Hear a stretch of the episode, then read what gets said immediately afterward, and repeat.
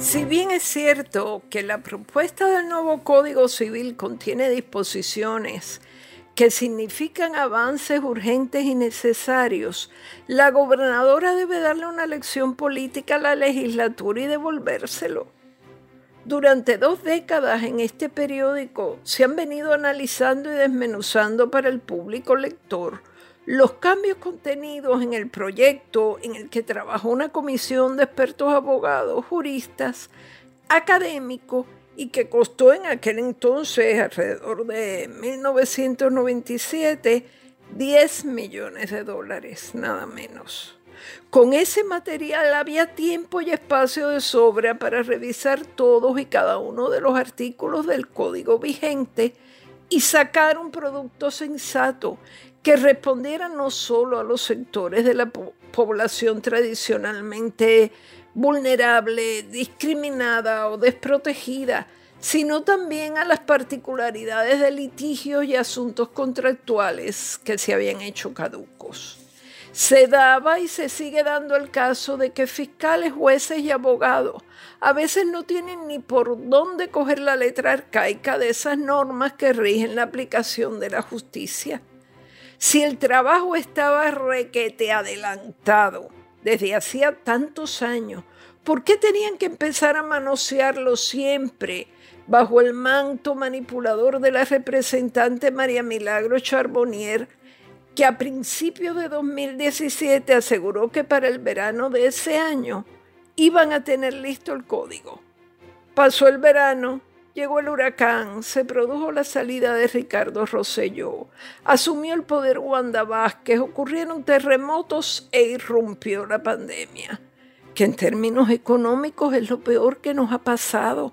Y haciendo gala de su sentido de la oportunidad, y quiero resaltar esa palabra, oportunidad, la Asamblea Legislativa empuja la carrera a la aprobación del nuevo código no es casualidad que lo hagan en este momento, pero no porque la gente no tiene cómo movilizarse al Capitolio y esté sufriendo cuarentena y le es más difícil, ¿verdad?, hacer valer sus puntos. Lo hacen ahora por estrictas razones electoreras, porque en el fondo quieren hundir a alguien o favorecer al otro el nuevo Código Civil en el feroz lapachero de Cámara y Senado es una estrategia mezquina, acaso el único instrumento que tienen a la mano ahora. ¿A quién están poniendo en tres y dos? ¿A la gobernadora? Que no debe permitírselo. Hace dos años, en aquella promesa incumplida de que el código estaría listo para el verano de 2017, la representante Charbonnier anunció como la gran cosa que el matrimonio igualitario sería incluido en la nueva versión. Nos tomaba por imbéciles, claro.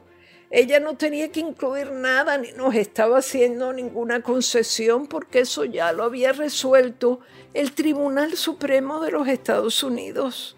En ese aspecto hay una cierta tranquilidad por más represivas y fundamentalistas que fuesen las enmiendas que intentan colar y que no hemos leído, porque la mayoría no, no hemos podido leer el nuevo, el nuevo engendro.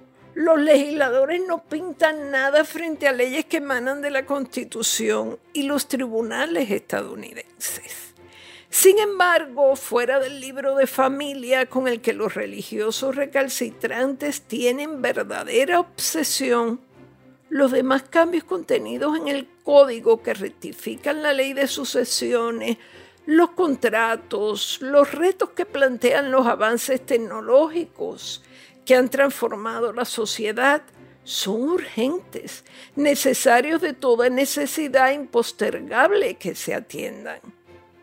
Se necesita que lo modernicen y es una traición y un acto de mala fe aprobarlo de la manera en que lo han hecho, sabiendo que iba a, causar este revuelo, esta explosión de miedos, dilemas y confusión ciudadana. Por eso en la calle corren los rumores más extravagantes e inexactos, porque legisladores de mayoría en Cámara y Senado se propusieron eso ellos saben que son un cero a la izquierda para suprimir ciertos derechos adquiridos y que vienen de allá. ¿Saben lo que es allá? Pero calcularon que levantando esta bola de humo en el momento más sensible iban a ayudar a definir cuestiones electoreras, que es lo único en lo que piensan. La gobernadora debe mandarlos a paseo. Si lo hace nadie en el país se lo tomará mal. La mayoría va a comprenderla y aplaudirla porque detesta a la Asamblea Legislativa. Que les dé una lección y dentro de unos meses, con toda la calma, se atiende el código de una vez y por todas, porque es imprescindible. Esto ha sido Maldita Montero. Hasta la próxima semana.